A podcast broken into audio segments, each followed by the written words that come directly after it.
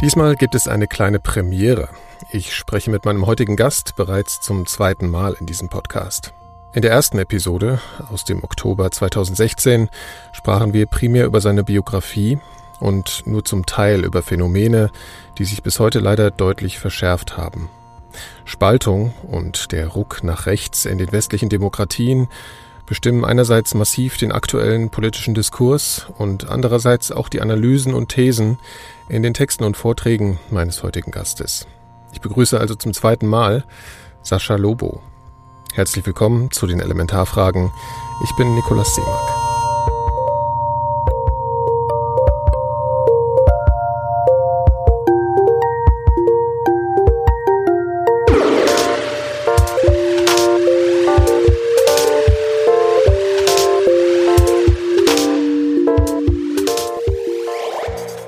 Der diesjährigen Gesellschaftskonferenz Republika in Berlin bezog sich Sascha Lobo in seiner Analyse der heutigen Verhältnisse auf die Studien zum autoritären Charakter von Theodor Adorno. Er beschreibt darin, wie Wesenszüge in den Köpfen mitverantwortlich sind für die kollektive Unterstützung autoritärer Politik. Ein paar Zitate zeigen, warum das Buch so bestürzend aktuell ist. Jedes, jedes von diesen Zitaten könnte nahtlos und reibungslos in einen Trump-Artikel eingebaut werden. Es fängt an mit, die Mentalität des vorurteilsvollen Individuums ist charakterisiert durch ein Denken in starren Kontrasten zwischen Eigen- und Fremdgruppe. Es geht weiter mit, die Hauptsache ist, dass etwas getan wird, Nebensache aber, was getan wird. Und schließlich bezeichnend für den Faschistenführer ist ein Hang zu geschwätzigen Erklärungen über die eigene Person.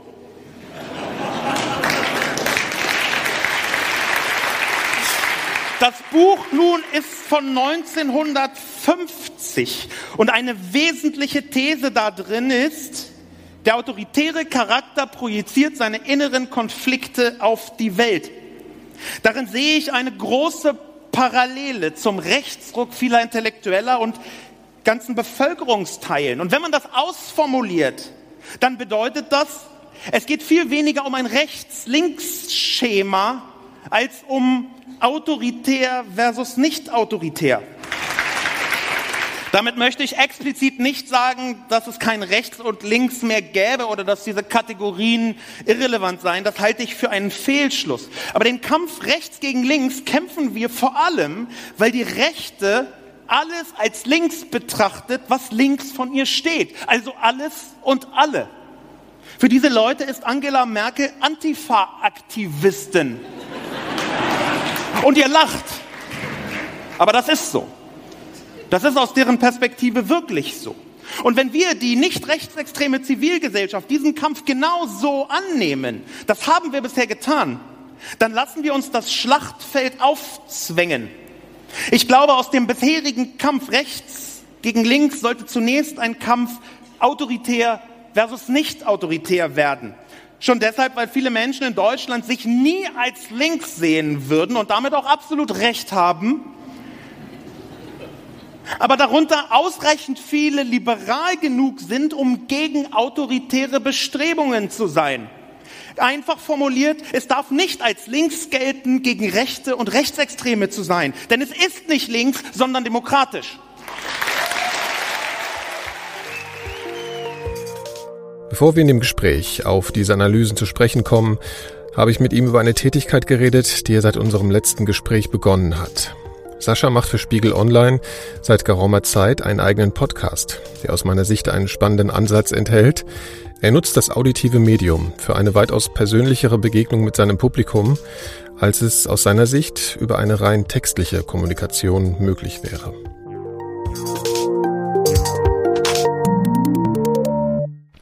Das ja an sich gar nicht mehr so neue Medium Podcast ist für mich in der Tat neu, weil ich es regelmäßig mache, wöchentlich seit dem Sommer 2017 für Spiegel Online.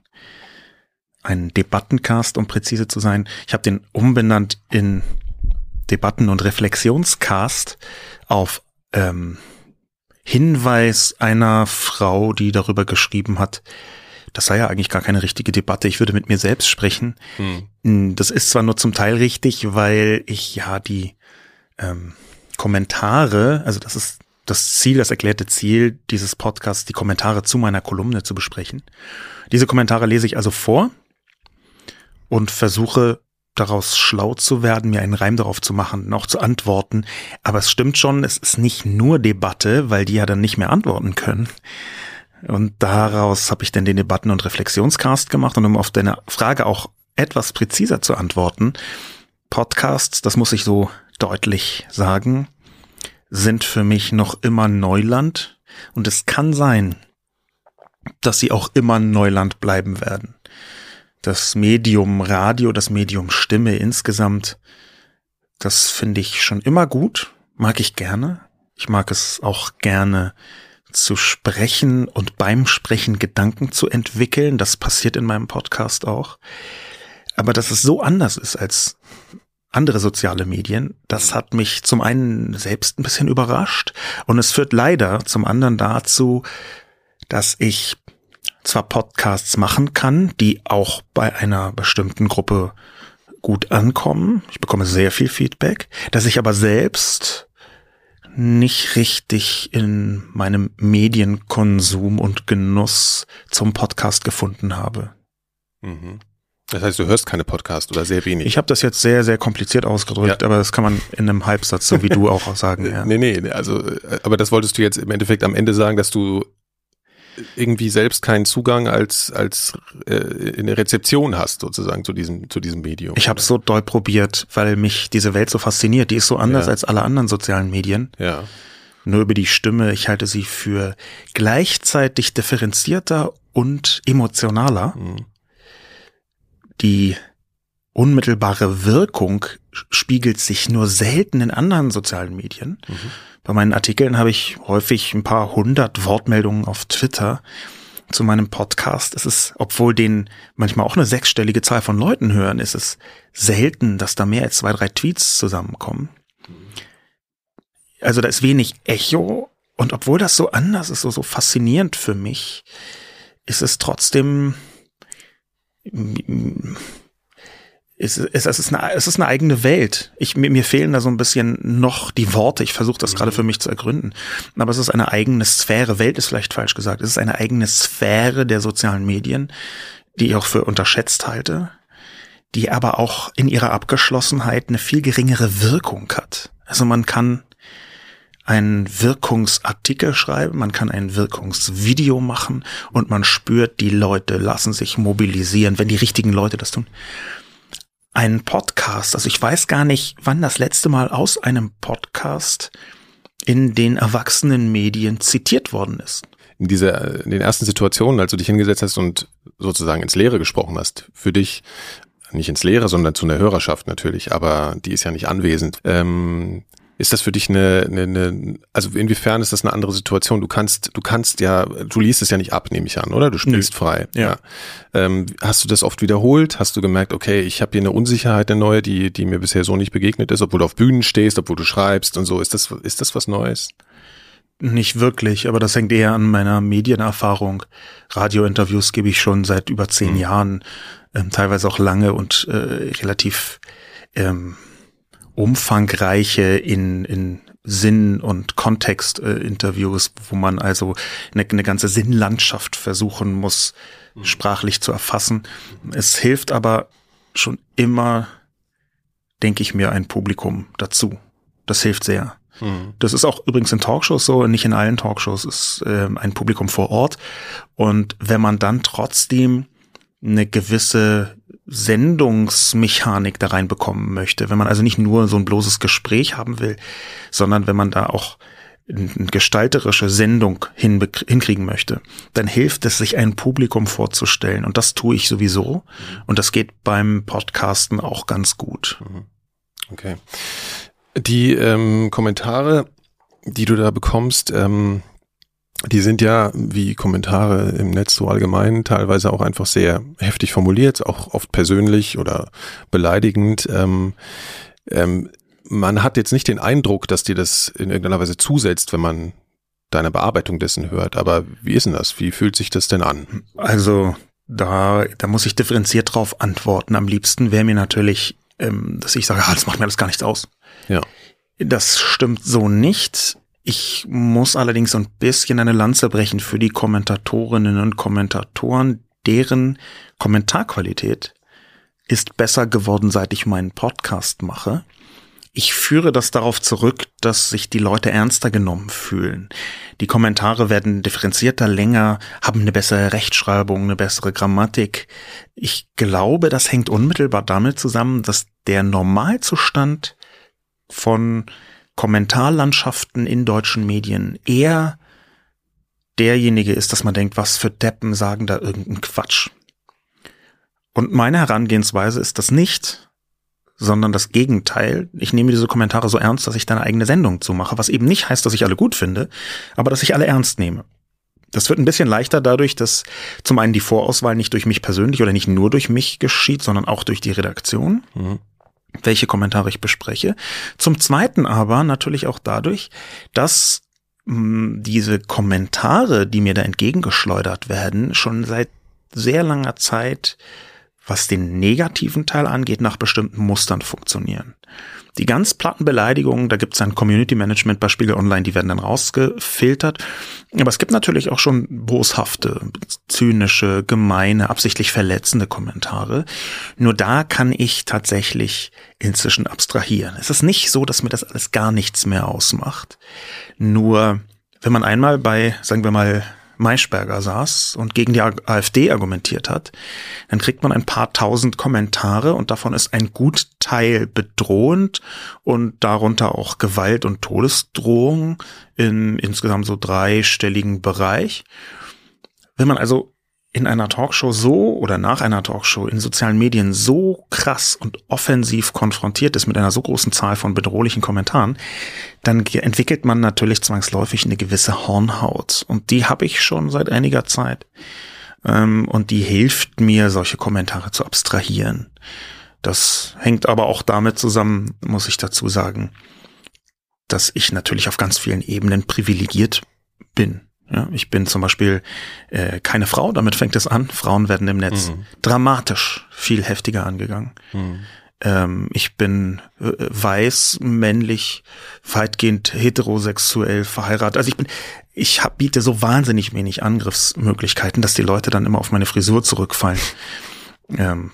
Oder eben sich an Dingen festhalten, die gar nicht mehr aktuell sind. Irgendwie also es trifft mich in den allermeisten Fällen nicht. Das hängt auch von der persönlichen Tagesform ab. Ja. Wenn man mal nicht so gut drauf ist, dann treffen einen Kommentare leichter. Ja. Ähm, das ist einfach faktisch so. Hm. Aber das ist, also ehrlich gesagt, ich möchte da gar nicht so viel über die bösen, doofen Kommentare sprechen, weil es gibt viel mehr gute, interessante. Ja, ja und ich habe durch meinen Debattencast bilde ich mir ein, zumindest dazu beigetragen, dass Kommentatorinnen und Kommentatoren sich ernster genommen fühlen und deswegen auch ein Ziel für sich selber offenbar äh, erkannt haben, nämlich differenziertere, klügere, vielleicht auch mal ein bisschen heftigere, aber doch irgendwie gewinnbringende Kommentare hm. abzusondern. Hm. Ich wollte jetzt auch gar nicht darauf hinaus, dass man sich jetzt äh, lustig macht oder, oder aufregt über aggressive Kommentare oder so, sondern eher auf den Aspekt, inwiefern dir das halt eben zusetzt. Du hast dazu ja, ja. eben jetzt schon was gesagt. Ja. Ähm, trotzdem, also es ist, ich glaube, es kommt daher, dass ich ähm, jetzt in der Vorbereitung aufs letzte Gespräch, was wir schon hatten und heute auch wieder, äh, bin ja ein paar Tage dann mit dir beschäftigt sozusagen und man denkt dann darüber nach, wie man den anderen wahrnimmt und ich glaube, was schon eine sehr prägende Charakteristik bei dir ist, ist, dass du ähm, auch im Podcast, weil du da, wie du sagtest, auch beim, beim äh, Sprechen nachdenkst und man das auch hört, dass du einfach sehr, dass man dir nicht nie anmerkt, dass du irgendwie äh, Kraft verlierst oder so. Und du wirkst sehr beherrscht, ja, und sehr konkret und äh, als hättest du deine, als hättest du eine sehr gute Impulskontrolle, ja. Ähm, das freut mich. das ist jetzt nicht, das ist jetzt keine. Dass meine Täuschung dich jetzt so. genau, also das ist natürlich, das ist natürlich, äh, ja, ich, ich glaube, ich vermute jetzt einfach so ein bisschen, also mich interessiert einfach tatsächlich, was es, was es einfach mit einem macht, wenn man, wenn wenn es diesen großen Gegenwind gibt. Das ist natürlich auch schon, das wird oft äh, thematisiert mittlerweile auch und alles, aber äh, ist das, hast du an irgendeinem Punkt eine neue Strategie gefahren? Ich meine, dieses ganze äh, soziale Medien, die haben ja mal anders angefangen, da war man irgendwie unter sich und irgendwann, das gab ja diese Entwicklung und auf einmal muss, musste ja jeder, der in der Öffentlichkeit ist, mal nachdenken, so wie gehe ich denn jetzt damit um, oder? Ja, ja, das ist wahr. Ähm, nee, also auch hier versuche ich das differenziert zu betrachten. Ich bin für ganz viele Angriffe eine Projektionsfläche, relativ klar. Mhm. Ich sage meine Meinung sehr klar, ähm, lasse wenig Zweifel daran, dass ich überzeugt davon bin, dass sie richtig ist. Das äh, stößt vielen Menschen auch auf. Das ist auch okay, dass es ihn aufstößt. Ich bin als Person eher konfrontativ mhm. in der Öffentlichkeit angelegt. Das ist kein Bild, was ich in mühsamen Markenworkshops irgendwann mal mir zurechtgelegt habe. Das ist eher eins, was mir A liegt und B dann auch noch verstärkt worden ist durch verschiedene Entwicklungen der sozialen Medien. Ich habe ja einfach in Deutschland zu den ersten Leuten gehört, die in und durch und mit sozialen Medien bekannter geworden sind. Da, dadurch hat sich an mir eine ganze, äh, also eine, eine größere Zahl von Mechanismen entlang entwickelt. Mhm der leider verstorbene ähm, Autor Robin Meyer-Lucht sprach in dem Kontext, ich glaube schon 2007 oder 2008 mal, ähm, von den Anti-Fans. Er, er hätte das Phänomen beobachtet, ich hätte Anti-Fans, also Leute, die mich zwar bescheuert oder doof finden oder sogar hassen, die aber offenbar eine Fixierung haben. Ich glaube ehrlich gesagt nicht, dass das auf mich als Person bezogen ist, sondern das ist auf mich als Projektionsfläche bezogen das kann trotzdem sein, dass sie mich scheiße finden. Und das ist auch völlig in Ordnung. Ja, mhm. ich, ich biete, ich lade Leute auch dazu ein, mich bescheuert zu finden. Das ist legitim. Aus dieser Reibung ziehe ich auch eine gewisse Erkenntnis. Ich sehe aber, dass, wenn du sagst, ich hätte eine große Impulskontrolle, dass das so der Wahrheit weniger entspricht. Das ist eine Deutung, die ich nicht teilen würde. Ich würde eher sagen, ich habe eine Form von Autopilot für die Öffentlichkeit. Ich kann mich selber ein bisschen abstrahieren. Ich bin, wenn ich in der Öffentlichkeit bin, nicht die Person, die ich, als die ich mich fühle, sondern ich stelle da eine, ein, ein Subset meiner Person nur dar. Ja, die, das bin auch ich aber das blendet ganz viel anderes aus. Es blendet bestimmte Formen von Verletzlichkeiten aus. Es blendet bestimmte Formen von ähm, äh, Zweifel manchmal auch aus. Das, ich habe angefangen in den letzten Jahren diesen Zweifel deutlicher zuzulassen, weil ich es für sinnvoll hielt, ähm, nach außen zu spiegeln, dass ich nicht immer so sicher bin, wie ich wirke. Ich kann wahnsinnig sicher wirken, weil ich weiß, wie das geht. Aber das ist manchmal auch nur ich würde nicht sagen Show, aber, aber, aber Teil der Kommunikation, um es mhm. mal so auszudrücken. Mhm.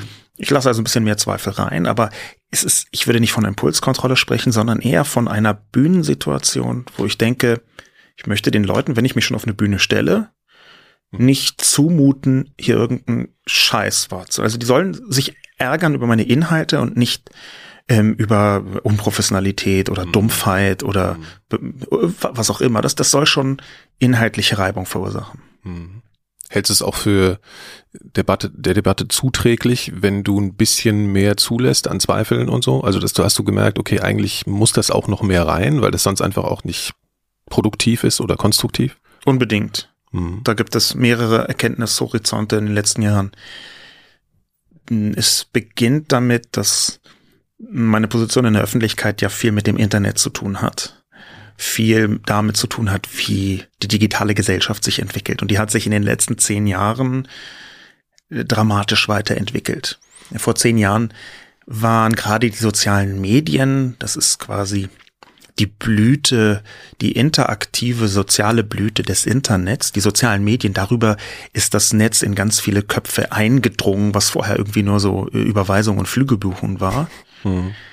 Und die sozialen Medien haben sich in den letzten zehn Jahren rausentwickelt aus einer merkwürdigen Hallo, wir sind Neuecke hin in eine gesellschaftliche Wirksamkeitsecke. Man kann heute gar nicht mehr ernsthaft darüber diskutieren, ob soziale Medien jetzt äh, die politische Landschaft beeinflussen oder nicht. Ganz im Gegenteil. Mhm. Das ist äh, hochnotoffiziell allen klar. Mhm dadurch, also dass sich die sozialen Medien in der Gesellschaft verwandelt haben, hat sich auch meine Position weiterentwickelt, musste sich auch weiterentwickeln. Das heißt, ich bin jetzt weniger der äh, komisch frisurenhafte Hahnbote, der da mit dem neuen freshen Twitter um die Ecke kommt und sagt, das ist gar nicht so schlimm, sondern ich bin sehr viel mehr die Person, die versucht jetzt einzuordnen, was an Entwicklung da ist und so ein bisschen Halt zu geben. So ein bisschen denjenigen, die sich nicht den ganzen Tag damit beschäftigen, ein Gefühl zu vermitteln, ein Gespür zu vermitteln, was macht eigentlich das Internet mit der Welt? Was bedeutet eigentlich Digitalisierung? Hm. Und dafür ist es, habe ich dann gemerkt, sehr sinnvoll, wenn ich auch die Zweifel und die Ängste aufnehme und nicht so tue, als gäbe es die nicht.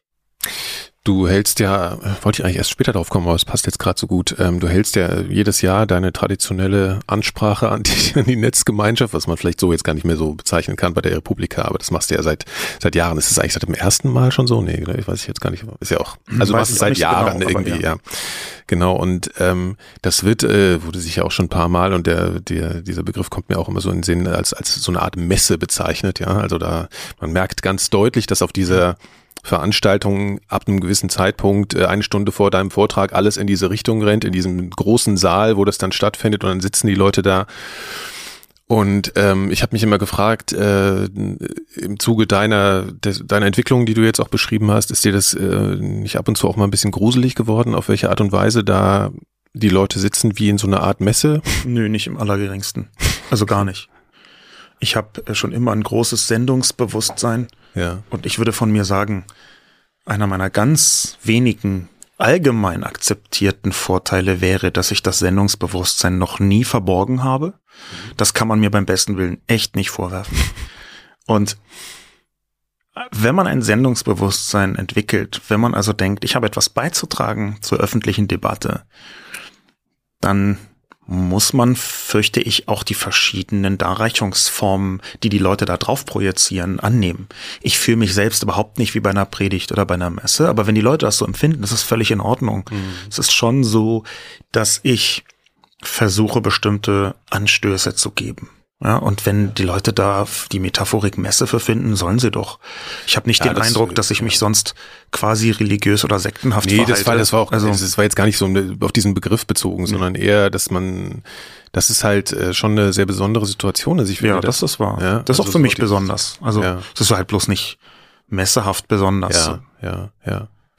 Ähm, wir hatten das letzte Mal auch schon darüber gesprochen, dass äh, ich bei dir irgendwie eine größere Ernsthaftigkeit, das ist jetzt eigentlich schon ein bisschen over, aber so über die Jahre so ein bisschen mhm. festgestellt habe und ich mir jetzt deinen letzten Vortrag nochmal angesehen und merke schon, dass äh, du baust natürlich auch Komik und Ironie mit ein, nach wie vor, aber irgendwie reduzierter mhm. und dass trotzdem dann im, im Publikum große also einfach so eine so eine so eine Unterhaltungserwartung ganz oft ist, ne? Und dass dass ich das Gefühl habe, dass dass viel von der Ernsthaftigkeit, die die da drin steckt in deinen Reden, oft auch gar nicht so richtig wahrgenommen wird. Empfindest du das so? Oder? Hm, das empfinde ich eher nicht so. Mhm. Das ist äh, es hängt eigentlich mit mir als Person zusammen. Ich mache mir schon sehr viele ernsthafte Gedanken. Ob die Leute das gut finden oder nicht, das ist ihnen dann selbst überlassen aber die, die schiere Gewalt der Ernsthaftigkeit, die daherkommt und sagt, das ist so und diese Idee bewirkt jenes und nun nehmt das hin. Also da, da gibt's ja dann mhm. schon auch Messecharakter, das ist jetzt nicht ganz zufällig, ja. das ist schon wahr. Aber diese, dieses massive Einbrechen in deren Gedankenwelten, die da draußen dann oder da vor mir das zuhören, mhm. das ist mir zwar nicht gruselig, aber das ertrage ich selber nur dann, wenn ich das unterhaltsam oder ironisch spreche. Und manchmal ist es sogar so weit, dass ich, weil das natürlich ritualisiert stattfindet, das wirst du in meinen Vorträgen auch sehen, nicht nur meine zentrale Botschaft oder eine zentrale Botschaft ironisch spreche, sogar dann, so, sondern sogar noch mal die Brechung mit einer, mit einem mhm. kleinen Schlenker versehe. Mhm. Das hängt einfach damit zusammen, dass ich als mit als wichtigste Grundhaltung des 21. Jahrhunderts eine Form von informierter Skepsis mhm. sehe. Und diese informierte Skepsis bedeutet eben auch, dass man in jeder Sekunde, die man zum Publikum spricht, zumindest Anknüpfungspunkte gibt, dass es unter Umständen sein könnte, dass man jetzt nicht 100%ig richtig liegt. Und diese leichten Brechungen, die sollen genau das symbolisieren. Hm. Also, dass eine eventuelle Gegenposition auch recht hat, das ist ja so ein. Äh, der ähm, Philosoph Hans-Georg Gadamer hat im Spiegel im, soweit ich weiß, Februar 2000 in einem Interview gesagt, ähm, ein Gespräch setzt voraus, dass der andere Recht haben könnte. Mhm. Und davon möchte ich zumindest leichte Echos mit einbauen. Mhm. Ja. Ähm, das ist jetzt schon ein Jahr her, aber du warst ja, äh, bist mit einem, ich glaube, mit einer, mit einer Kamera oder so, auf jeden Fall gibt's davon Aufnahmen, ähm, auf so eine Merkel muss weg Demo, so eine ja. AfD-nahe ja. Demo mal ja. gegangen, ne, persönlich. Äh, das war am Berliner Hauptbahnhof, glaube ich. Ja. Und ähm, was waren da, was waren, ich, also ich kenne nur dieses kurze Video. Ja? ja? Es gibt ein ganz kurzes Video, wo man merkt, dass genau. die Leute dich anschreien oder so. Was ja. war denn da erstmal so der Grundgedanke? Ich, wie kam das denn, dass du dachtest, da will ich jetzt mal hingehen, gerade zu so einer Demo, nicht auf einer Veranstaltung, wo diskutiert wird oder was auch immer, sondern wirklich so eine Demosituation? Das hing damit zusammen, dass ich im Mai 2017 einen Film veröffentlicht habe auf ZDF, ZDF Neo namens Manipuliert. Dieser Film handelte in erster Linie davon, wie soziale Medien auf die Gesellschaft wirken, auf die Köpfe, auf bestimmte politische Sphären, ähm, wie nach speziellen Mustern, die man kognitive Verzerrungen nennt, die Wahrnehmung beeinflusst wird von Menschen und wie das über soziale Medien eben auch funktioniert. Ähm, für diesen Film habe ich mit sehr verschiedenen Leuten gesprochen und habe versucht, auch bestimmte klassische politische Barrieren zu durchbrechen. Ich habe deswegen sowohl auf der Gegendemonstration zu dieser Merkel muss weg Demo als auch auf der Merkel muss weg Demo selbst gesprochen mit Menschen, um rauszufinden, wie sie reagieren. Konkret habe ich ihnen ein Foto gezeigt und gefragt, was sie ähm, dabei empfinden, wie sie das Foto betrachten. Mhm. Es handelt sich um ein recht bekanntes Foto von, wie man heute weiß, ähm, einem australischen blonden Kind, was in einem indischen Kinderheim umringt ist von einer Vielzahl von ähm, dunkelhäutigen und schwarzen Kindern. Dieses Foto ist rumgegangen in rechten und rechtsextremen Kreisen unter äh, mit mit einer Überschrift und einer Unterschrift, die hieß ungefähr äh, Deutschland 2030, woher kommst du denn? In dieser Ausdeutung ist das eindeutig rassistisch. Erika Steinbach hat das zum Beispiel mit weiter verbreitet.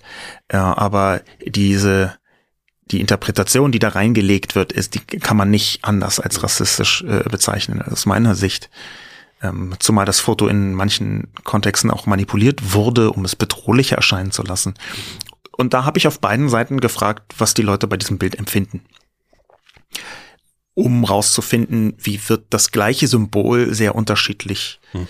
ähm, empfunden. Das hat auch einigermaßen gut geklappt, ähm, aber natürlich musste ich dazu zunächst in diese Menge reingehen und an den, am Rand mit den Leuten mal sprechen. Dieses kurze Video ist nicht so 100 Prozent, ich habe dann auf Facebook dazu auch geschrieben, nicht zu 100 Prozent ähm, repräsentativ für das, was dort geschehen ist. Es gab mhm. dort sehr aggressive Leute, ohne Frage. Mhm. Es gab auch Leute, die haben dann mich erkannt und mich beschimpft und mich mit Wasser bespritzt.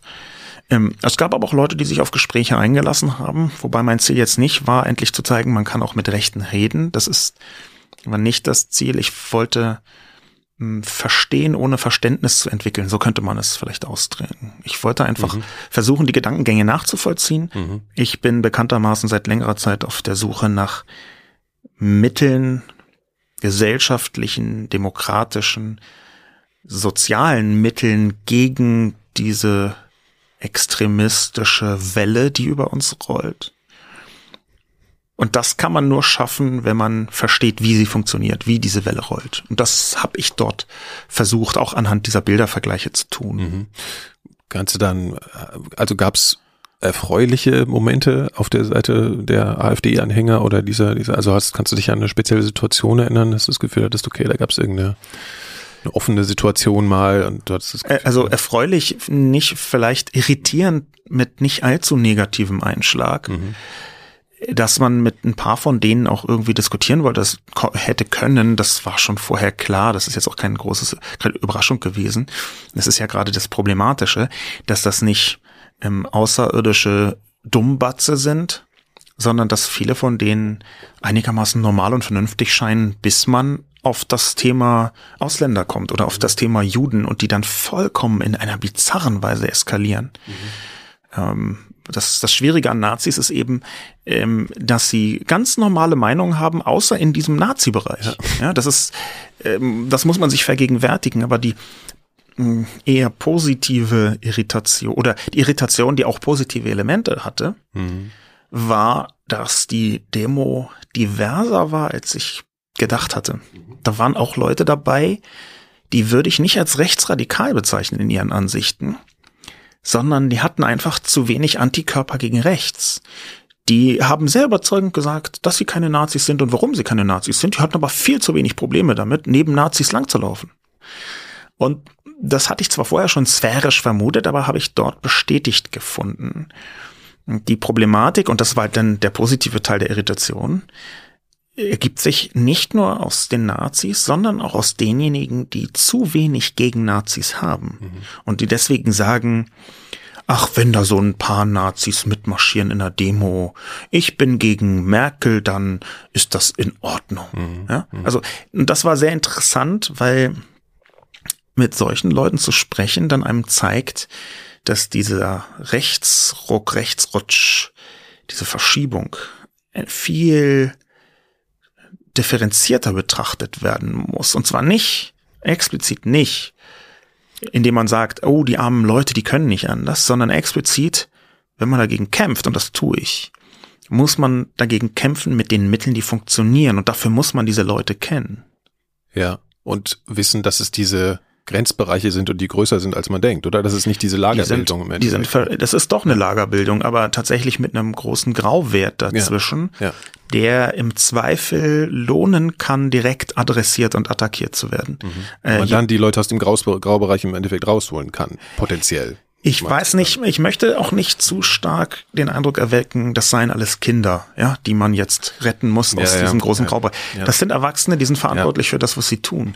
Mhm. Aber natürlich muss man darauf Rücksicht nehmen, dass bestimmte gesellschaftliche Stimmungen, bestimmte gesellschaftliche Entwicklungen mhm. begünstigen, mhm. dass ein Teil der Leute auf einmal zu wenig Antikörper gegen rechts hat. Und dann muss man sich überlegen, wie geht man dagegen vor? Mhm. Ja, das ist einer der wichtigsten Punkte, in meinem Vortrag zur Republika war ähm, die sogenannte Zangenstrategie. Es ist eine ganze Reihe von verschiedenen Leuten auf der Suche nach Methoden gegen diesen Extremismus, gegen den Hass, gegen die politische Rechtsverschiebung. Und das Wichtigste, was ich begriffen habe, ist, dass es nicht die eine Strategie gibt, die alle anwenden müssen. Dass man also in der Strategie gegen rechts durchaus unterschiedliche Herangehensweisen haben kann und das ist okay. Es ist nicht die Strategie, die für alle one size fits all, sondern es kann gerade sogar ein Erfolgskriterium sein, dass die einen so rum und die anderen so rum, wie bei einer Zange gegenläufig mhm. versuchen, ihre Strategien anzuwenden. Was sind denn falsche Strategien? Ich kann das gar nicht so konkret beantworten. Das überrascht vielleicht etwas. Ich finde mich ja selbst als linksliberaldemokratischer Verfassungspatriot und ich fühle mich sehr, sehr sattelfest, was meine politische Überzeugung angeht. Dazu gehört auch die Ablehnung von Menschenfeindlichkeit, gruppenbezogener Menschenfeindlichkeit wie Rassismus, Antisemitismus, äh, Misogynie, Transfeindlichkeit und so weiter. Trotzdem sehe ich, dass es Strategien gegen rechts gibt, die man auf den ersten Blick für falsch, schwierig, doof oder bescheuert hält, die aber unter Umständen sogar Teil des Erfolgs sein könnten. Was meine ich konkret? Mhm. Ist Jens Spahn, das kommt in meinem Vortrag auch vor, Teil der Lösung oder Teil des Problems? Das ist äh, eine Frage, die große Teile der linken und linksliberalen Gesellschaft nicht so eindeutig beantworten würden, und zwar zu Recht nicht eindeutig beantworten würden.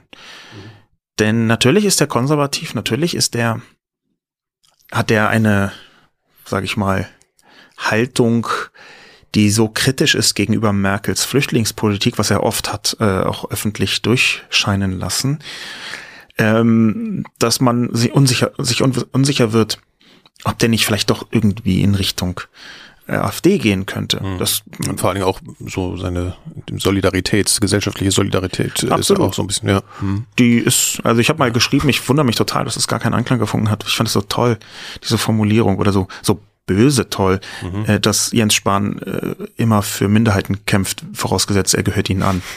Ähm, aber mhm. der Punkt, auf den ich hinaus möchte, mhm. wenn Jens Spahn es schafft, Wählerstimmen von der AfD rüberzuziehen zur CDU, dann kann man total legitim argumentieren, dass mhm. er Teil des, der Lösung ist. Für mich ist die Gretchenfrage dann, das habe ich in dem Vortrag auch formuliert, ob er jemals mit der AfD koalieren würde. Weil in dem Moment, wo er der AfD zur Macht verhelfen ja. würde, das ist natürlich schwierig. Ja. Eben, eben mindestens ebenso schwierig gibt es einen falschen Weg gegen rechts. Wäre da die CSU zu betrachten? Da würde ich schon eher sagen, die arbeitet so hart daran, AfD-Themen nicht nur salonfähig zu machen, sondern zur, ab, zur Essenz der politischen Debatte zu machen. Da ist es etwas schwieriger, aber, und ich mache hier absolut bewussten Aber, hört sich, mhm. hassen mich vielleicht äh, Leute, die ganz dicht politisch bei mir sind für, aber, aber wir werden uns noch anschauen müssen, ob die gegenwärtige Debatte, die die CSU vom Zaun bricht in einer absolut absurden Weise, ob die nicht vielleicht sogar dazu geeignet ist, die AfD aus den Schlagzeilen rauszudrängen. Gegenwärtig sieht es so aus, als würde sie in den Umfragen davon profitieren, kann gut sein. Mhm. Dann wäre das äh, ein Schuss ins Knie. Ich halte es aber nicht für 100%ig ausgemacht, dass dieser alte linke Spruch, das stärkt doch nur die Rechten, dass der so zu 100% stimmt. Der stimmt vielleicht häufig, aber vielleicht eben auch nicht immer. Das ist mir ein bisschen zu naheliegend, dass man sagt, nein, spart diese Themen auf, hört auf, da irgendwie, das, das stärkt bloß die Rechten. Mhm. Rechten. Äh, so, das findet sich wieder in Argumentationen wie, am Ende wählen die Leute doch das Original. Und da bin ich mir halt nicht ja. immer ganz so sicher. Äh, könnte es sein, dass die, dass die Leute, die mit der AfD sympathisieren, also die potenziellen Wähler im Endeffekt auf irgendeine Art und Weise beruhigt werden, dadurch, dass die große Volkspartei so Position übernimmt und dieses, dieses, äh, dieses Bedürfnis endlich macht jemand mal was ein bisschen befriedigt und das die katastrophal, und ich leide darunter persönlich gerade wirklich, die mhm. katastrophal schlimme Frage dahinter mhm. lautet, ein wie großer Teil der deutschen Bevölkerung sind rechts, rechtsextrem oder Nazis? Wie groß ist der Anteil derjenigen, die öffentlich oder privat, heimlich oder irgendwie doch auch so ein bisschen eine AfD-Regierung haben wollen würden oder sie akzeptieren würden oder denken, es könnte mal ganz gut sein. Wie groß ist dieser Anteil? Ja. Wenn der Anteil bei fünf Prozent läge, dann könnte man die NPD-Strategie fahren, komplettes Ignorieren, Ausgrenzen, Ausblinden, nicht ernst nehmen, nicht auf die Provokation reinfallen. Das würde funktionieren. Wenn der Anteil bei 15 Prozent liegt, wie jetzt bei der AfD, ist es nicht hundertprozentig klar, wie man damit umgeht. Dann braucht man mehrere verschiedene Strategien. Äh, rein hypothetisch angenommen, dieser Anteil würde bei 50 Prozent liegen.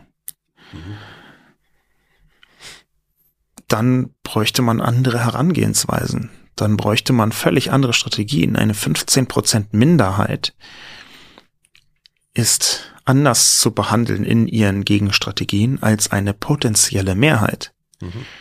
Und zwar sowohl was die Ausformulierung der Strategie angeht, was auch die, äh, äh, bis hin dazu, im, äh, in welchen demokratischen Kontexten ist man unterwegs. Ja? Wir erleben das gerade in Österreich, wir erleben das zum Teil in Italien, wie eine rechtsextreme Regierung, beziehungsweise Regierungen, präziser Regierungen, in denen Rechtsextreme beteiligt sind, mhm. wie die den Apparat umbauen, mhm. wie die die Gesellschaft verändern, absichtlich aggressiv und offensiv verändern und was das für Wirkungen hat. Insofern ist das die alles entscheidende Frage aus meiner Sicht. Ja. Wie viel Potenzial da ist. Wie viel du? Potenzial ist da und ja.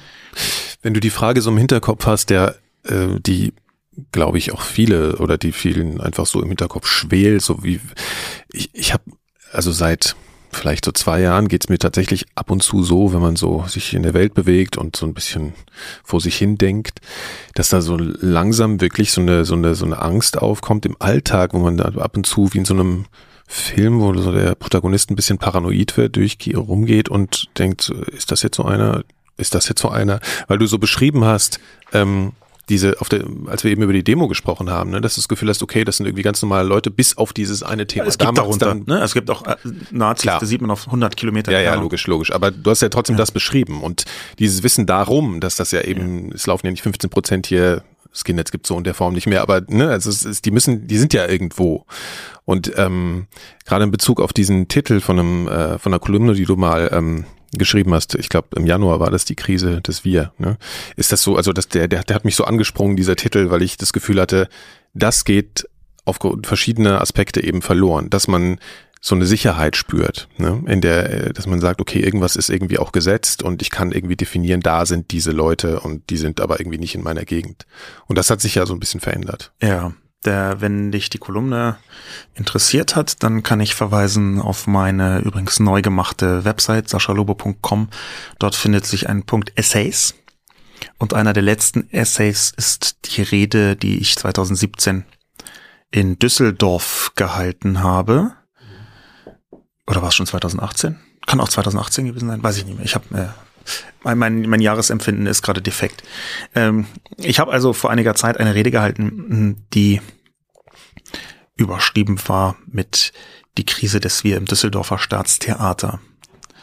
Das ist da in ganzer Länge aufgemalt der eigentliche Titel war äh, Vorschläge zur Rettung der liberalen Demokratie, aber eigentlich ist es eher eine Analyse. Die Vorschläge sind hinten so notdürftig angeflanscht, um so ein bisschen optimistischen Ausklang zu geben. Das eigentlich Pessimistische daran, das ist, hat sich dann auch gefunden in der Kolumne, auf die du anspielst, die mhm. Krise des Wirm, die ist aus einer äh, quasi soziologischen Perspektive geschrieben. Ich glaube nämlich, dass wir, und jetzt meine ich mit wir, man muss immer sagen, wen man mit wir meint. Ja. Wir als Gesellschaft in Deutschland, als, sagen wir mal, öffentlich wirksame Personen der Gesellschaft, wir haben uns im 20. Jahrhundert eine ganze Menge an Illusionen gemacht darüber, wie diese Gesellschaft eigentlich aussieht.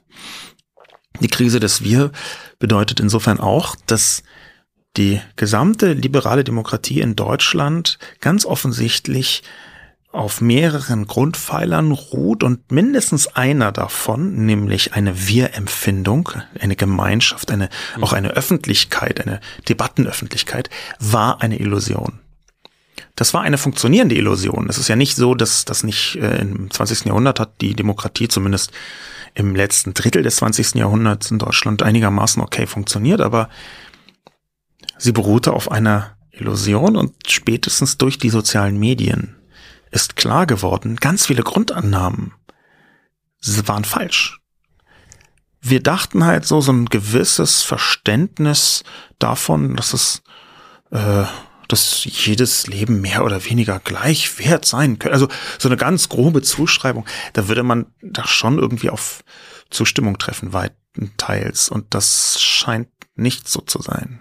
Es scheint nicht so zu sein, dass die Menschen dort draußen so durchgängig eine gewisse Vernunft, eine gewisse Empathie mitbringen, mhm. sondern da gibt es verstörend viele Menschen, die im Zweifel sogar sagen würden, also Demokratie, also wenn die nichts bringt, warum dann halt nicht mal ein toller Diktator, ja? Mhm. Und solche Anzeichen dafür, dass die Gesellschaft anders verfasst ist, als wir dachten, die habe ich mit die Krise des Wir beschrieben. Glaubst du, das ist jetzt, das schlummert irgendwie schon die ganze Zeit und ist jetzt durch die sozialen Medien rausgekehrt worden oder ist das eigentlich eine, eine moderne Entwicklung in irgendeiner Form? Also ich meine, man kann ja auch sagen, das ist ein Ergebnis von sozialen Missständen, von, von verfehlter Politik in den letzten Jahren oder, ne? Also und nicht was, was irgendwie schon immer grundlegend da ist. Ich kann darauf keine eindeutige Antwort ja. geben. Ja. Das hängt damit zusammen, dass viele von diesen Phänomenen durch Kommunikation erst entstehen. Ja. Die Frage, zum Beispiel, ob jetzt sowas wie Rassismus. Ist Rassismus da, wenn er nur in den Köpfen ist und sich nicht äußert? Könnte man argumentieren, ja. Man könnte aber auch argumentieren, dass das eigentlich Entscheidende an Rassismus ist, ob er eine öffentliche Wirksamkeit entfaltet, weil Rassismus eine Diskriminierungsstrategie mhm. darstellen kann mhm. und damit eine Öffentlichkeitswirksamkeit.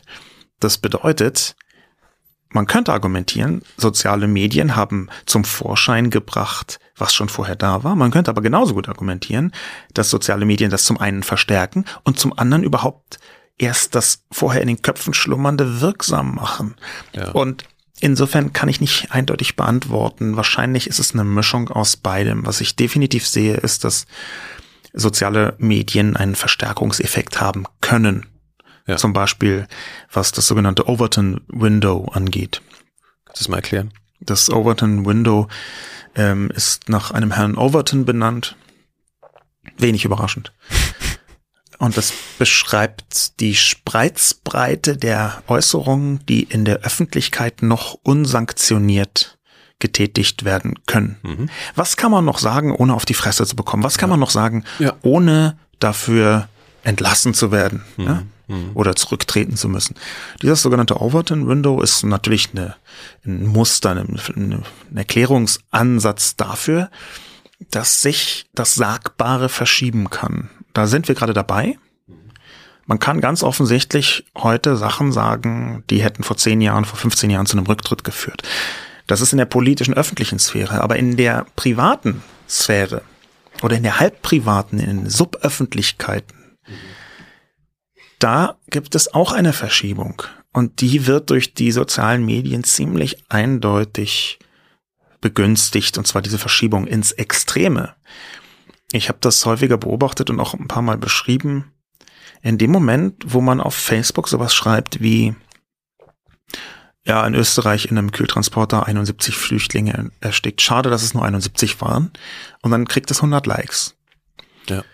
Dann hat das auf die Leute dort, die das selber liken, auf die, die das geschrieben haben und auf das gesamte Publikum eine Wirkung. Nämlich, A, ich bin gar nicht alleine mit dieser Haltung. B, die ist ja so häufig, die müsste jetzt eigentlich auch normal und akzeptiert sein. Und C, das umliegende Publikum sieht, aha, da steht so ein Kommentar, der wird nicht gelöscht, da widerspricht niemand. Dann kann man das offenbar auch sagen. Das ist also ein bisschen die Stammtief Stammtischifikation der Öffentlichkeit. Ja. Und das ist natürlich eine Funktion von den sozialen Medien ohne dass transparent wird, wer sind diese Leute eigentlich, wie viele sind das eigentlich, ne? Das ist ja völlig diffus. Das kann man, also kann man überhaupt nicht einschätzen. Das kann man nicht einschätzen, ja. aber da geht's halt um so private Gefühle. Ist, mhm. ist das, ja, ja. jetzt sind das alle meine Verwandten, Bekannten, Kollegen oder ist das, sind das alle oder meine Parteigenossen oder wie auch immer? Da gibt's ja viele unterschiedliche Facetten. Ja. Ähm, abseits jetzt so von, von Rassismus, aber eigentlich gar nicht abseits, noch ein anderes ähm, Aspekt ist ja einfach diese, also dieses was Überschrift Fake News, ne? Also es wird einfach, es werden irgendwie äh, Parallelrealitäten erzeugt, es werden einfach Sachen behauptet. Ähm, was was was was mich äh, oft irgendwie so ein bisschen verzweifeln lässt und glaube ich ganz viele Leute ist dieser ist diese dieser Gedanke, wie kann man mit dieser Waffen, Waffenungleichheit eigentlich umgehen? Also du du gehst, es, es wird was behauptet, ja, und die Arbeit liegt bei dem, der es widerlegen muss in irgendeiner Form, ne? Und was letzten Endes jeden zermürben kann auf Dauer, wenn er sich jeder Absurdität stellen muss. Ähm, und äh, die Frage ist auch, an welches Publikum, äh, welches Publikum erreicht dann überhaupt die Gegen, also die Erklärung oder die Aufklärung. Ähm, wie kann man denn mit so einer mit, so einer Situation umgehen, dass einfach immer wieder, ähm, also ich meine, ich frage dich das jetzt hier wie auch wie zu einer Messe oder so, aber das sind einfach Fragen, die sich mir stellen und ich ja, äh, die stellen sich leider nicht nur dir. Ja. Die stellen sich auch mir und ich habe ja. mich versucht ranzurobben an Antworten, aber man stößt dann auf noch mehr Fragen. Mhm. Die erste Frage, auf die man stößt, ist, ob es in sozialen Medien überhaupt möglich wäre, dem zu begegnen, sei es technisch, gesetzlich, gesellschaftlich, sozial. Ja. Es ist ja nun so, dass durch die Verbreitungsform des Netzes, vor allem von sozialen Medien, dass ein situativer Verbreitungs, ein situatives Verbreitungsmuster etabliert wird. Was bedeutet das? Dass irgendeine Information X mhm ähm, Flüchtling Z hat äh, eine Frau äh, belästigt. Ja. Ja. Und die sucht sich ihren Weg durch die Verbreitung, durch die Person, sucht die sich ihren Weg durch ne durchs Netz und selbst von, von der gleichen Quelle in der gleichen Qualität eine Korrektur ausgehen würde, würde sie nicht auf dem gleichen Weg verbreitet werden können, schon von der ja. Technik her, von ja. den Verfasstheiten der Menschen her, ja. würde sie nicht auf den gleichen Weg verbreitet werden können. Mhm. Das ist ein ganz wesentliches Merkmal der sozialen Vernetzung. Es ist ein einmaliger Verbreitungsmoment. Und das wiederum bedeutet, dass du sowas wie Widerrufe oder Korrekturen als Instrumentarium wie in klassischen Medien ähm, Gegenrede dir völlig in die Haare schmieren kannst. Das existiert so nicht. Das ist außerhalb der Gedankenwelt. Mhm. Ja? Mhm. In diesem Bereich sind soziale Medien überraschend äh, zweidimensional. Ja? Und du kannst nicht dreidimensional in einem zweidimensionalen Medium agieren. Es geht halt, gibt nur ein Hin mhm. und es gibt kein Zurück. Mhm. Auf der Ebene fragt man sich dann natürlich, wie kann man mit den Mitteln der Aufmerksamkeitsökonomie, das hat Georg Frank 1999 ganz, ganz schön beschrieben, wie die Aufmerksamkeitsökonomie heraufzieht, noch vor den sozialen Medien. Und das passt aber für die sozialen Medien ganz wunderbar. Mhm. Ähm, wie kannst du mit den sozialen Medien die Aufmerksamkeitsökonomie nutzen, um gegen Fake News vorzugehen oder gegen Falschbehauptungen? Auch das ist etwas, wo erstmal viel mehr Fragen auftauchen und noch Antworten noch lange nicht da sind. Mhm. Die Begrifflichkeit Fake News ist völlig unklar. Ja, ja, ja. So, so wie das heute benutzt, hat ja sogar Gesetzeskraft äh, erlangt, zum Beispiel mit dem NetzDG, wo das explizit gegen Fake News gerichtet ist. Ohne eine nähere Definition von Fake News ist das alles natürlich Hanebüchen. Insofern, da tauchen sehr viele Fragen auf. Mhm. Ich habe noch keine Antworten für dich und auch keine für mich und leider auch für die Gesellschaft nicht. Es ist ein ja eine tendenzielle Strategie ist, äh, weil du jetzt von der Aufmerksamkeitsökonomie sprichst, zu sagen an anderer Stelle gar nicht direkt sich damit auseinanderzusetzen, sondern einfach was anderes zu verbreiten. Das ist eine persönliche Strategie, die man ja. benutzen kann. Es ja. ist keine Gegenstrategie. Das ist ja ein großer Unterschied. Natürlich kann man mit Überlagerungseffekten, wenn jetzt ähm, ja. angenommen die Fake News würde rausgehen, ähm, dass ich einen grünen Iro habe, was ich natürlich als dramatische Demütigung begreifen müsste. Ähm, und dann würde ich versuchen, diesen, das zu überlagern mit der korrekten Gegeninformation, dass ich natürlich einen roten Iro habe. Das ist aber als persönliche Strategie vielleicht vorstellbar, als gesellschaftliche Strategie so gar nicht. Denn zum einen sind die Verbreitungssphären völlig andere. Soziale Medien sind interessenbasiert. Das heißt, Menschen verbreiten die Nachrichten, die sie interessieren. Und durch äh, eine ganze Reihe von kognitiven Verzerrungen, zum Beispiel den sogenannten Bestätigungsfehler, nimmt man viel eher diejenigen Nachrichten wahr, die einem ins eigene Mindset passen. Mhm. Und die verbreitet man dann auch häufiger. Insofern ist genau dieser Mechanismus, der in sozialen Medien ab Werk eingebaut ist, eigentlich ein Furstor gerollter Pass für Fake News. Hältst du es äh, für eine Aufgabe der Berufspolitik, sich mit äh, der Regulierung von sozialen Netzwerken auseinanderzusetzen? Prinzipiell? Unbedingt, auf jeden Fall. Mhm. Ich glaube, das NetzDG, das Netzwerkdurchsetzungsgesetz, um es mal vollständig zu zitieren, mhm. ist schlecht gemacht, schlecht verfertigt. Die Motivation dahinter war so mäßig großartig. Das war erkennbar im Wahlkampf irgendwie ein geschlagener Pfahl von Heiko Maas. Aber ich glaube, dass die Politik unbedingt sich überlegen muss, wie man soziale Netzwerke richtig regulieren kann. Ähm, und zwar nicht nur im Meinungskontext, ähm, wo Regulierung immer mit einer gewissen Vorsicht zu genießen ist, aber auch trotzdem notwendig, mhm. ähm, sondern natürlich auch im ökonomischen Kontext. Vor allem auch, weil beides miteinander zusammenhängt. Meine These wäre, dass wir noch immer nicht rausgefunden haben, wie wir Plattformen richtig regulieren können. Und das müssten wir aber langsam mal sehr dringend herausfinden. Mhm. Das ist auch der, dein letzter Satz in diesem, in dem Text, ne? Die, die Krise des Virs, du sagst, vor allem wissen wir noch nicht, wie Öffentlichkeiten in Zeiten sozialer Medien, in Zeiten der Krise des Wir so funktioniert, dass sie die liberale Demokratie stützt und nicht stürzt. Ja. Ne? ja. Das ist leider so. Und ich, ich wünschte mir ja auch, wir wären weiter und wir hätten schon bessere Antworten. Mhm. Ähm, wir haben in der Geschichte ein paar Hinweise darauf, dass nach medialen Öffentlichkeitseskalationen, die ungute Folgen hatten, mhm eine Regulierung gefunden worden ist, die zumindest zeitweise funktioniert hat.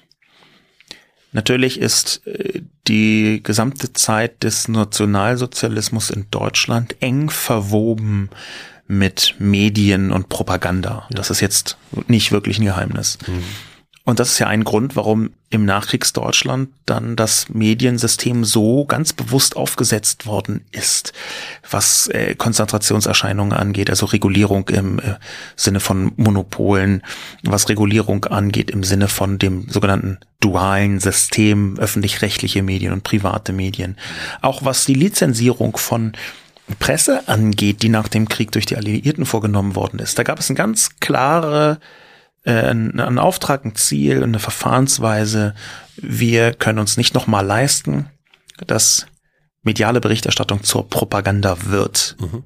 Und dann hatte man verschiedene Instrumente und die haben ein bisschen besser und ein bisschen schlechter funktioniert, aber im Großen und Ganzen ungefähr eine Zeit lang funktioniert. Und jetzt müssen wir das neu rausfinden für eine neue Medienlandschaft. Das ist halt ungleich komplizierter, ne? weil es natürlich international ist, weil es äh Ich weiß gar nicht, man denkt ja immer selber, in der eigenen Zeit stünde man vor den größten Herausforderungen, die die okay. Weltgeschichte je gesehen hat. Also ja. natürlich erscheint es uns jetzt irre kompliziert. Mhm. Es kann auch sein, dass es nicht nur kompliziert ist, sondern auf lange, mittlere Sicht kaum möglich, kaum machbar. Mhm. Aber wir müssen trotzdem damit zurechtkommen. Mhm. Ja, das ist, es dauert meiner Ansicht nach vergleichsweise lange.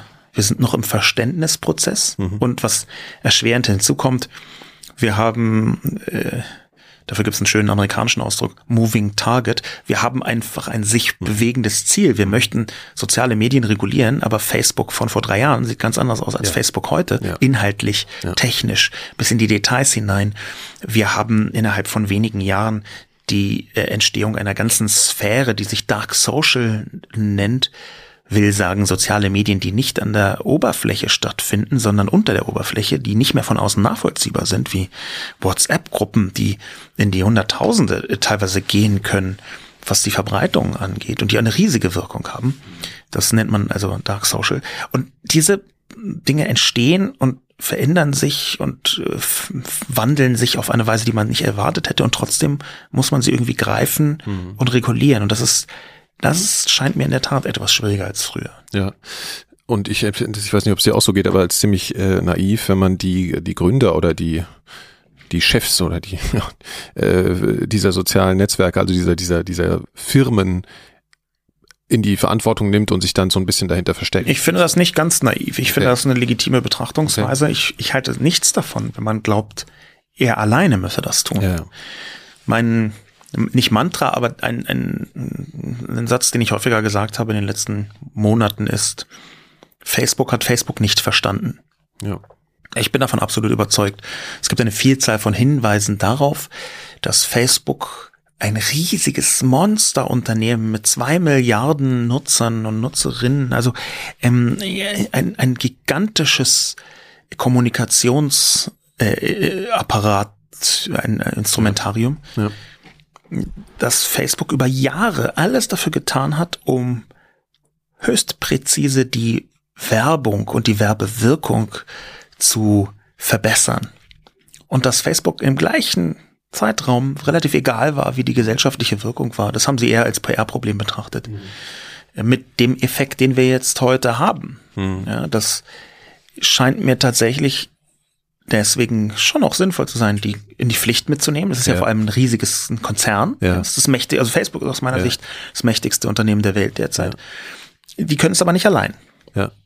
Insbesondere, weil da, glaube ich, auch einfach die Reflexionsfähigkeit fehlt. Natürlich sind sie in dem Bereich von in wirtschaftlichen Fragen in Bezug auf die Werbung oder so, sind sie, haben sie ihre Kompetenz, daher kommt diese Idee. Ne? Und, ja. Aber äh, auf der anderen Seite ist ja dazu, die Frage. Dazu zwei Dinge. Ja. Die erste, es gibt eine Tech-Soziologin, ähm, türkisch-amerikanisch namens Zeynep Tufekci. Mhm. Oder also ich Tufekci geschrieben, ich weiß leider nicht genau, wie man sie ausspricht, weil ich immer nur lese und nie höre. Mhm.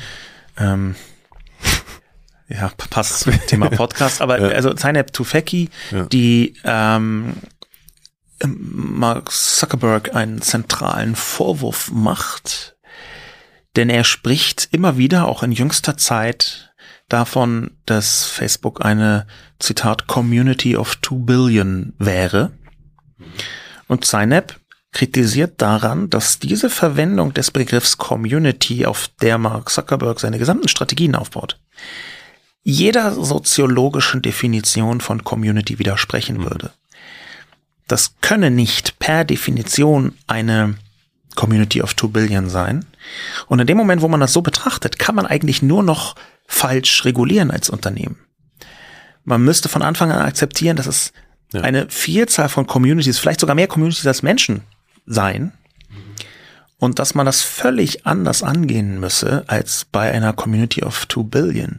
Bis hin zu den Zielen, was man mit diesen zwei Milliarden Menschen eigentlich machen möchte. Das ist der, die erste Sphäre, die darauf hindeutet, dass du recht hast, da gibt es bestimmte Verständnisschwierigkeiten. Mhm die auch logisch sind. Ja? ja? Nur weil Mark Zuckerberg ein fantastischer, erfolgreicher, ja. genialischer Unternehmer ist, heißt ja. das noch lange nicht, dass er in irgendeinem anderen Bereich auch so gut sein muss. Der zweite Punkt, auf den ich hinaus möchte, ich war gerade in Kalifornien mhm. ähm, und habe dort auch gesprochen mit Menschen, die die künstliche Intelligenz in, im Moment vorantreiben. Künstliche Intelligenz ist aus meiner Perspektive eines der allerwichtigsten, am wenigsten diskutierten gesellschaftlichen Themen der nächsten Zeit. Künstliche Intelligenz ist für mich die neue Stufe der Digitalisierung von der Wirkmacht her.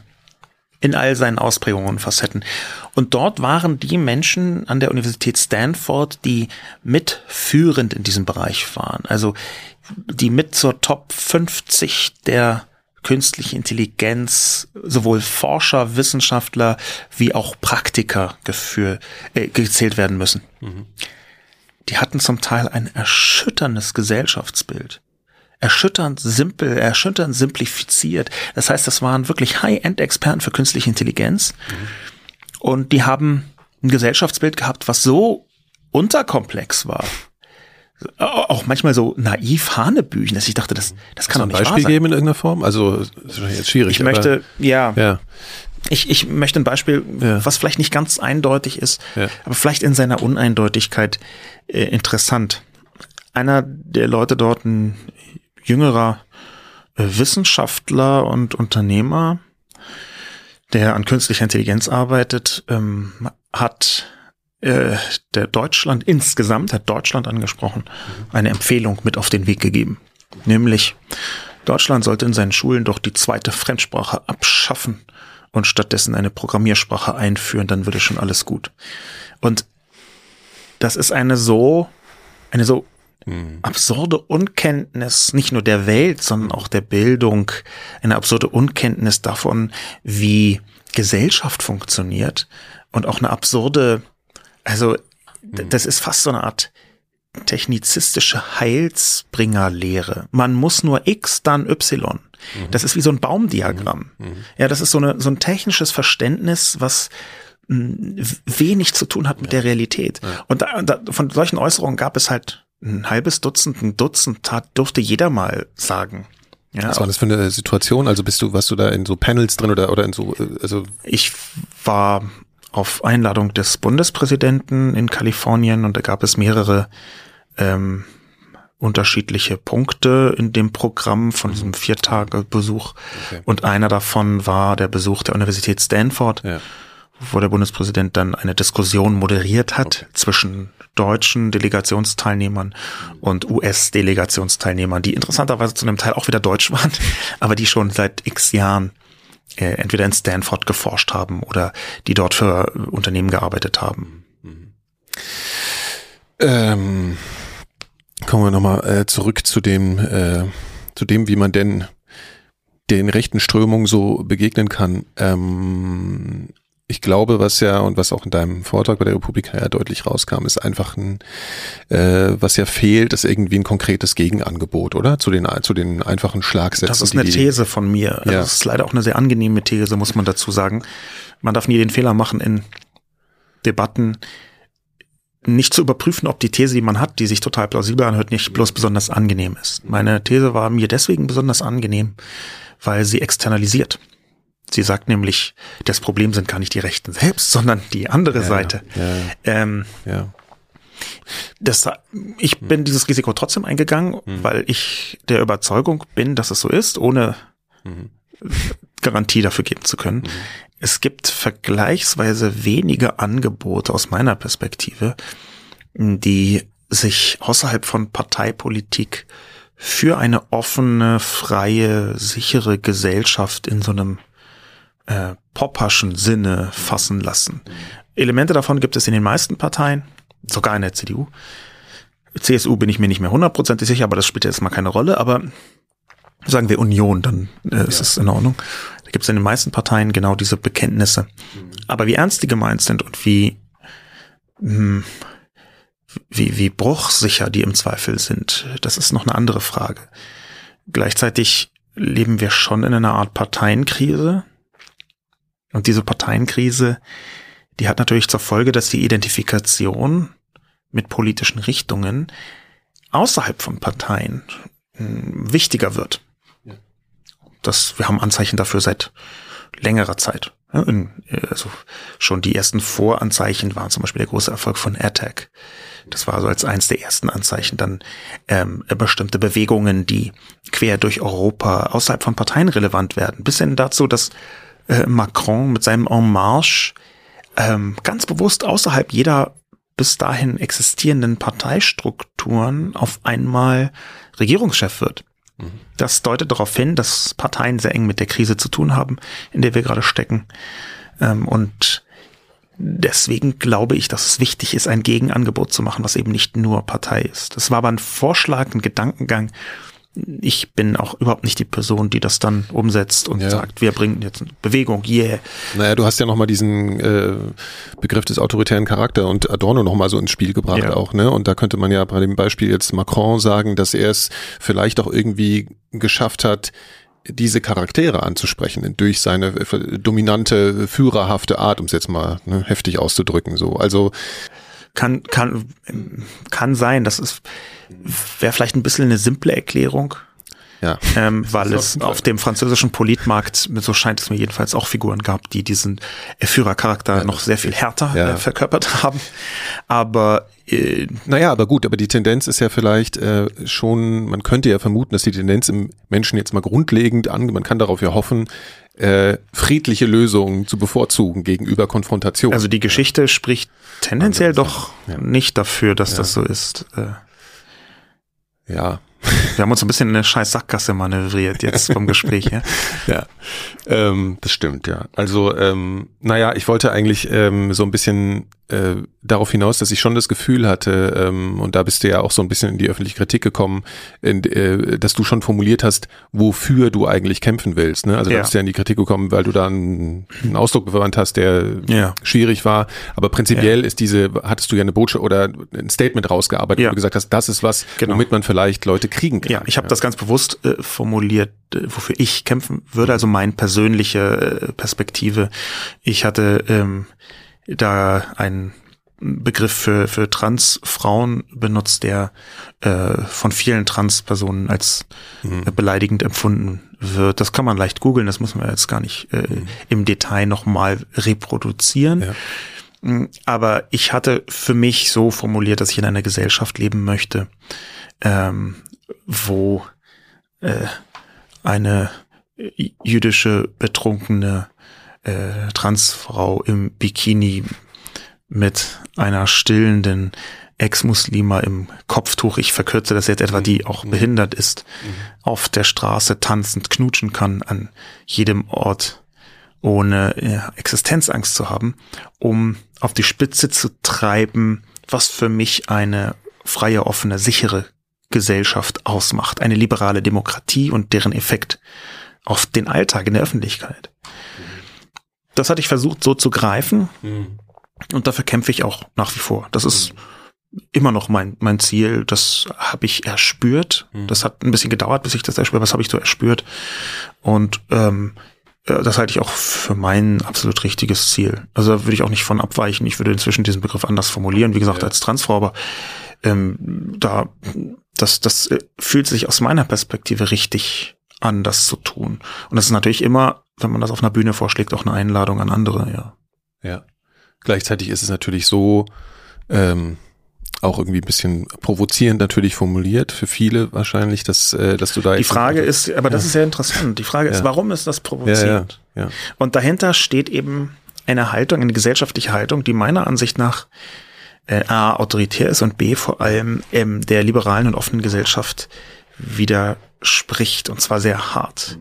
Ich führe das mal etwas aus, weil das wirklich ein sehr essentieller Punkt ist. Mhm. Es gibt viele Menschen, die in der Debatte zwischen Rechtsextremen und nicht Rechtsextremen immer wieder sagen, aber man dürfe doch nicht äh, provozieren, dass die Rechten sich hier als Opfer fühlen. Ich halte dieses Argument für falsch und ich halte es auch für gefährlich falsch. Warum? Weil in einer bestimmten sehr großen Sphäre unter Rechten und Rechtsextremen die Opferpose eine ganz klassische Manifestierung ihrer Haltung ist. Mhm. Das lässt sich sogar in der Nazizeit zeigen. Das ist eine ganz klare Opfererzählung. Die Dolchstoßlegende mhm. war ein Teil davon im Deutschland Anfang des 20. Jahrhunderts. Die Dolchstoßlegende, also man sei verraten worden, der Feind aus dem Inneren, sonst hätte doch der starke arische deutsche Mann die ganze Welt unter. Also das ist so eine Opfererzählung. Mhm. Warum? Zum einen ist die Opfererzählung die beste Mechanik, um Gewalt zu legitimieren. In den Köpfen der Menschen und in den meisten gesellschaftlichen Sphären ist Gewalt nichts Gutes, außer in einer Form, da ist sie immer legitim und immer großartig und wird immer auch Notwehr. Ne? Ja. Genau, ja. Notwehr. Ja. Die Opfererzählung ist die Vorbereitung von Gewalt als Notwehr. Mhm. Das heißt, wir wehren uns, wir werden angegriffen, wir wehren uns. Das ist auch eine Grundstruktur von allen autoritären Erzählungen, die es so gibt. Mhm. Politik, wenn sie autoritär wird, die kippt fast immer in diese Opferhaltung. Wir müssen uns wehren. Mhm. Dazu gehört dann dieses Wir, das dann ganz eng gefasst wird und dieses Wehren. Und jetzt ist es aber so, Warum halte ich die Rücksichtnahme auf die Opferpose für so falsch? Das hängt damit zusammen, dass Rechte und Rechtsextreme sich auch dann noch als Opfer fühlen, wenn man sie soeben zum Großkaiser gewählt hat. Denn sie begreifen die schiere Existenz der Andersartigkeit als Angriff. Das heißt, es ist völlig egal, ob sie an der Macht sind oder nicht, ob sie wirklich angegriffen werden oder nicht, sie werden sich immer als Opfer fühlen, weil eine Transfrau, der man das vielleicht sogar ansieht, weil sie in Transition gerade begriffen ist und nicht eindeutig zuordnenbar ist, weil eine andershäutige Person, ein, ein schwarzer Mann zum Beispiel, oder weil äh, bestimmte Formen der Behinderung einfach eine Andersartigkeitsbild mit sich bringen in den Augen dieser Leute. Mhm das von Anfang an als Angriff begriffen wird. Und das ist, das ist halt diese Katastrophe, das macht ja das Menschenfeindliche aus, das Autoritäre. Ja, ja. Die Leute begreifen sich als Opfer durch die schiere Präsenz der Andersartigkeit. Also schlagen sie zurück in Anführungszeichen. Das ist natürlich das unverschämteste und widerlichste zurück in Anführungszeichen schlagen, das es gibt. Aber so empfinden diese Leute das und das macht auch ihre eigentliche Gefahr aus. Ja. Wir haben es, ich habe dich das erste Mal oder als ersten Menschen hier das zweite Mal eingeladen, weil ich so das Gefühl hatte, dass es ganz spannend sein könnte, so deine deine Erkenntnisentwicklung und dich als Person irgendwie immer mal wieder zu besuchen. Ähm, ich frage deswegen am Ende jetzt nochmal, äh, ähm, das habe ich letztes Mal auch schon gefragt, äh, wie, wie ist es denn um deinen Optimismus bestellt? Wenn ich mich richtig erinnere, habe ich beim letzten Mal die Wendung benutzt, dass ich verzweifelt versuche, Optimist zu bleiben. Daran hat sich nur mäßig viel geändert. Im Gegenteil, ich spüre inzwischen auch Erschütterung bis in meine persönliche Ebene hinein.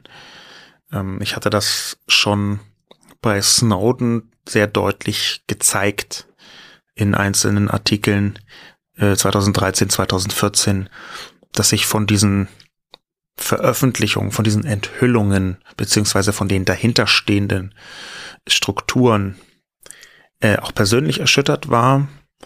Diese Erschütterung ist irgendwann schrittweise zurückgegangen und wurde dann umso heftiger ersetzt durch eine Erschütterung, durch die Desillusionierung, die Enttäuschung des naja, nicht des Endes, aber doch der, des, der, des Angriffs auf die liberale Demokratie fast weltweit. Das setzt mir zu. Und zwar tausendmal mehr, als es irgendwelche Beschimpfungen im Netz je könnten. Und ich denke, dass ich damit äh, sehr nicht alleine bin. Ich glaube auch, dass die meisten Leute, die so ein Gefühl haben für eine demokratische Normalität, dass die in diesem Gefühl erschüttert sind. Ich spiegele das deswegen nach außen. Ich zeige das vergleichsweise offen. Ich bin sonst nicht jemand, der mit seinen Schwächen hausieren geht, um es vorsichtig zu sagen. Meine äh, Frisur ist jetzt nicht total zufällig eine Kriegsfrisur. Ich begreife Öffentlichkeit schon auch immer als Kampf, also mhm. zumindest nicht immer, aber oft als Kampf, weil sie das für mich auch ist. Aber in dem Fall habe ich mich entschlossen, ganz deutlich zu zeigen und vielleicht auch sogar in Zukunft noch deutlicher zu zeigen. Ich fühle mich auch persönlich dadurch erschüttert. Wenn du mich also fragst, wie ich mich im Moment damit fühle, dann würde ich sagen, ich habe schon etwas wie eine Art politische depressive Verstimmung.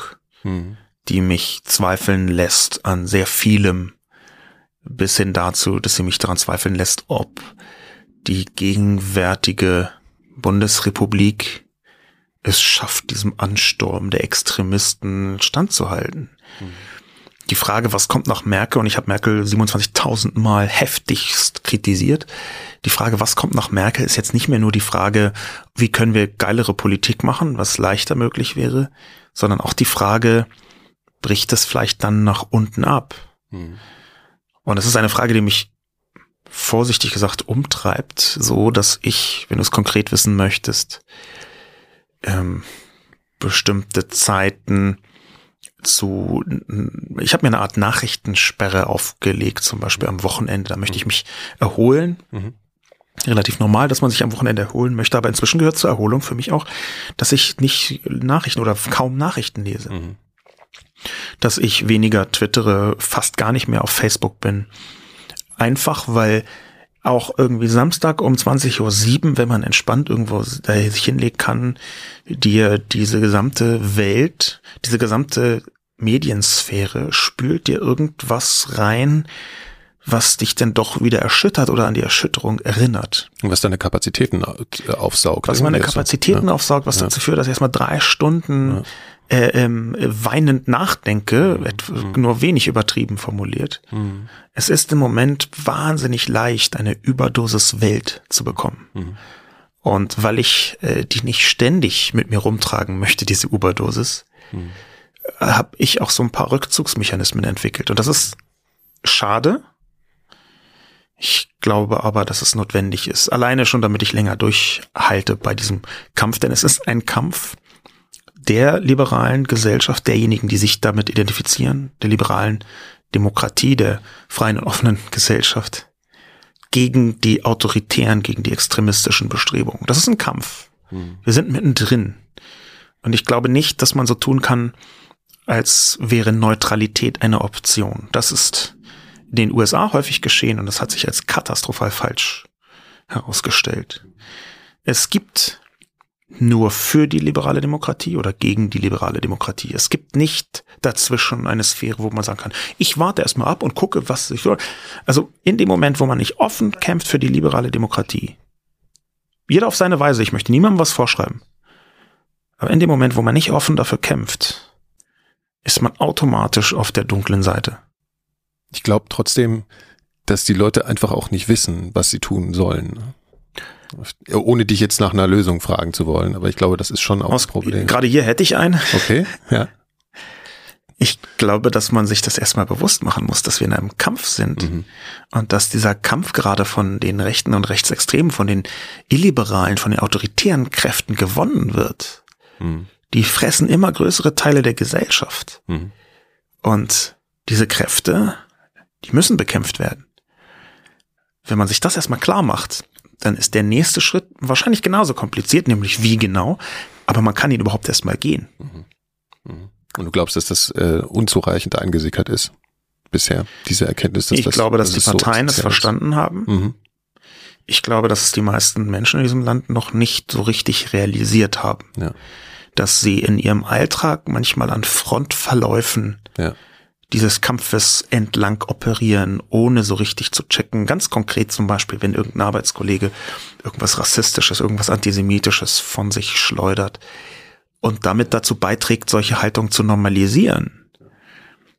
In dem Moment denkt man sich vielleicht, ach, jetzt dem zu widersprechen, der ist ja sowieso ein bisschen komisch, dann lasse ich das mal. Und in dem Moment ist man schon jemand, der so etwas duldet. Und mit der Duldung fängt die Akzeptanz an und mit der Akzeptanz fängt der Sieg der hm. Extremisten an. Ich glaube, viele Leute wollen es auch nicht wahrhaben, dass wir an so einem essentiellen Kampf sind, oder? Also ich meine, ich glaube, unsere Generation ist auch schon, ist ja sehr verwöhnt gewesen. Ich, ich würde das ungern an ihren Generationenfragen festmachen. Das ist ein Beispiel halt. Ne? Aber ne? ähm, hm. was sein kann, ist, dass viele Leute nicht realisiert haben oder, und das muss man natürlich auch immer dazu sagen, dass ja. viele Leute so enttäuscht sind von den ja. gegenwärtigen politischen Sphären, dass sie sagen, lasst mich doch alle in Ruhe. Oder dass Leute so heftige Life-Struggles mit sich rumtragen, dass sie gar nicht die Kraft haben, das ja. zu tun. Ja, wenn ich mir so eine alleinerziehende Mutter anschaue, die in Deutschland so fast 50, ich glaube 40,x Prozent äh, gezwungen ist, Hartz IV zu beantragen, wo einfach jeder x-te Vater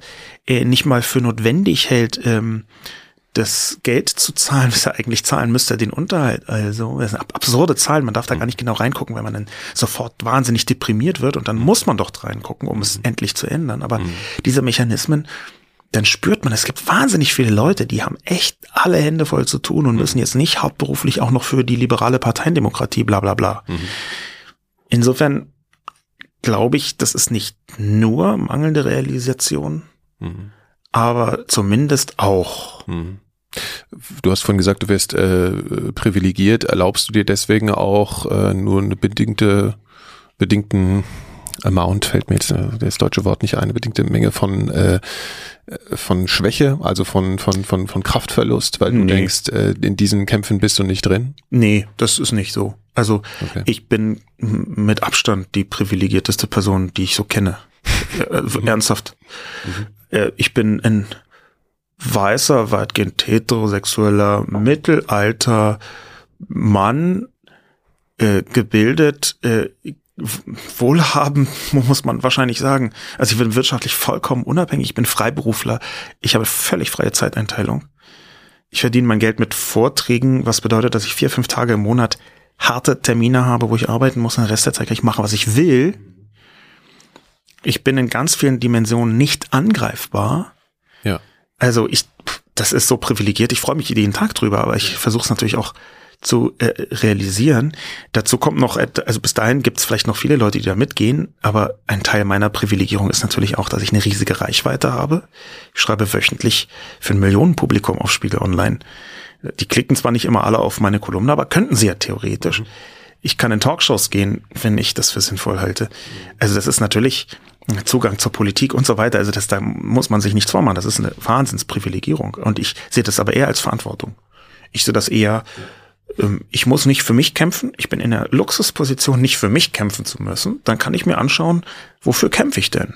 Und das sind halt die verschiedenen Punkte, über die wir gerade gesprochen haben. Auf einer Metaebene für die liberale Demokratie, im kleineren Detailkontext äh, zum Beispiel äh, ähm, gegen Antisemitismus und in anderen Sphären vielleicht für Solo-Selbstständige.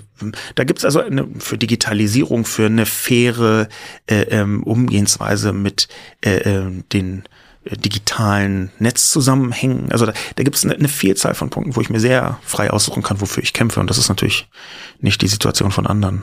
Ja, aber deswegen fragte ich ja, ob du dir aufgrund dieser Privilegiertheit deswegen auch äh, nur bedingt äh, Schwäche. Ach ja, das war ja eine Frage, die ja. ähm, glaube glaub ich, glaube nicht, dass das so intensiv miteinander zusammenhängt. Hm. Also ich könnte mir wahrscheinlich viel mehr Schwäche erlauben. Hm. Es ist, ich möchte es aber auch zum Teil nicht. Mhm. Ähm, das hängt auch damit zusammen, dass ich halt nach wie vor viele Leute habe da draußen, die erbitterte Gegner sind und denen muss man es jetzt ja nicht in jeder Dimension zu einfach machen. Ja. Mhm. Okay.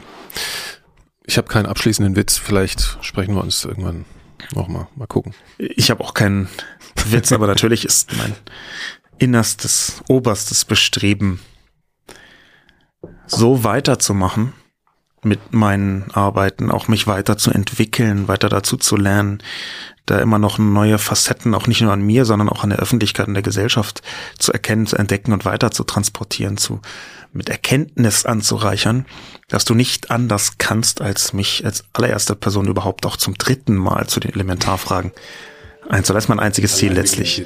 Naja. Ja. okay. Danke, Sascha.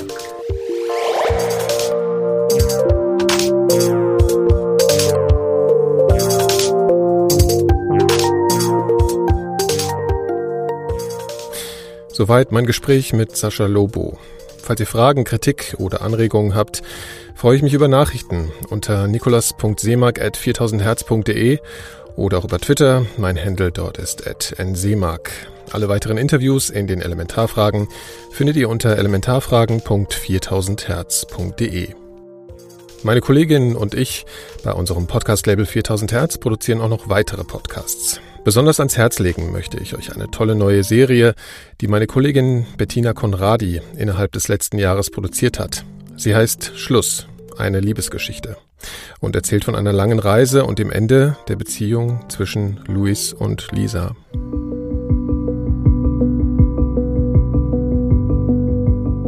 Ich möchte nicht mehr mit dir zusammen sein. Ein Satz, der in der Welt Fakten schafft, einer, der Beziehungen beenden und offen und frei machen kann für ein anderes Leben, für Zeit allein oder für etwas Neues. Selbst wenn er nicht leicht über die Lippen kommen mag, so ist er pragmatisch betrachtet doch schnell gesagt, oder? Louis ist einer, der diesen Satz nicht sagen konnte, jahrelang. Also ich, ich habe, glaube ich, schon das Gefühl gehabt, dass ich eine enorme Verantwortung habe. Einfach dadurch, dass so viel Zeit ja nicht nur meine Zeit war, sondern auch ihre. Und für sie diese Zeit mehr oder weniger mit einem Schlag entwertet wird in dem Moment, wo ich sowas sage, habe ich die Verantwortung letztendlich für Lebenszeit in der Größenordnung von Jahren. Diese Verantwortung lässt einen schon davor zurückschrecken, auf einmal zu sagen, so, weg sind sie, diese, keine Ahnung, vielleicht vier, fünf Jahre die sind jetzt auf einmal weg. So, die habe ich dir weggenommen. Und, und äh, die sind jetzt nichts mehr wert. Und da ist jetzt ein Loch und ähm, sieh zu, wie du klarkommst. Von Louis wildem Weg heraus aus seiner Beziehung handelt diese Serie. Ich bin Bettina Conradi.